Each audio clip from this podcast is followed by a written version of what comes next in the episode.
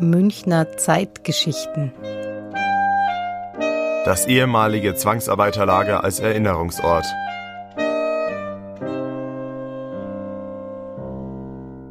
Nach Kriegsende wurde das ehemalige Zwangsarbeiterlager Neuaubing weiter genutzt.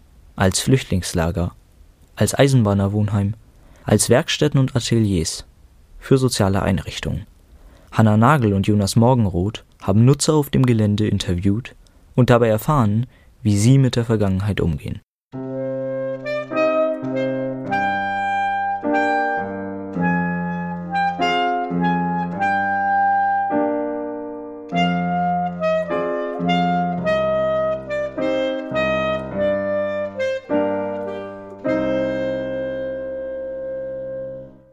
Hier herrschte ein Gefühl von Freiheit. Und auch dieses bisschen Abseitige, das hat mir sehr gut gefallen. Auch die Möglichkeit, hier nachts zu arbeiten, ohne jemanden zu stören. Alexander Werner ist Schreiner. Er arbeitet seit 1984 auf dem Gelände. Die ersten Jahre habe ich mit drei beziehungsweise teilweise mit vier Leuten hier zusammengearbeitet.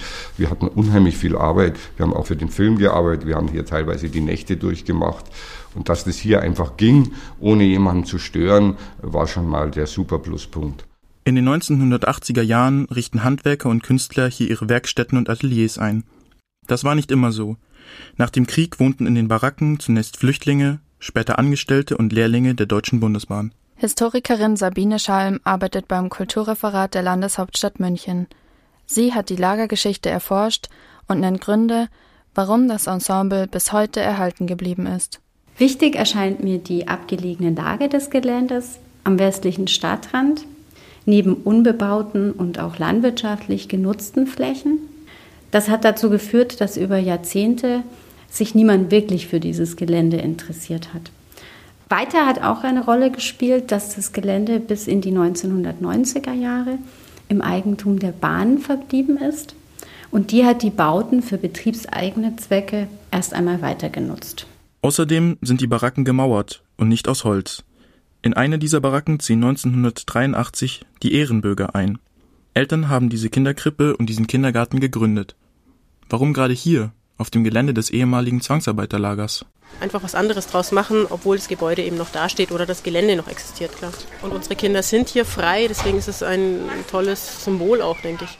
Nicht nur für die Eltern, auch für die Leiterin der Einrichtung, Susan Rosenberger, spielt die Geschichte des Orts eine wichtige Rolle bei der Arbeit mit den Kindern. Es ist ein anderes Konzept. Es ist sehr frei. Es ist sehr auf die Menschlichkeit bezogen, auf die Selbstwahrnehmung und die Wahrnehmung der anderen Menschen und deren Befindlichkeiten.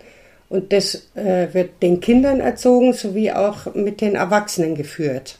Also es ist ein sehr familiäres Konzept. In eine andere ehemalige Lagerbaracke zieht die Verwaltung der benachbarten Kinder- und Jugendfarm ein. Auf der Farm leben Ponys, Ziegen, Schafe, Schweine und noch viele weitere Tiere. Die Kinder können die Tiere pflegen, mit ihnen spielen und Verantwortung für sie übernehmen. Die Leiterin Katrin Schmidt macht den Unterschied zwischen damals und heute deutlich. Wir haben die Philosophie vom Zwangsarbeiterlager genau umgekehrt.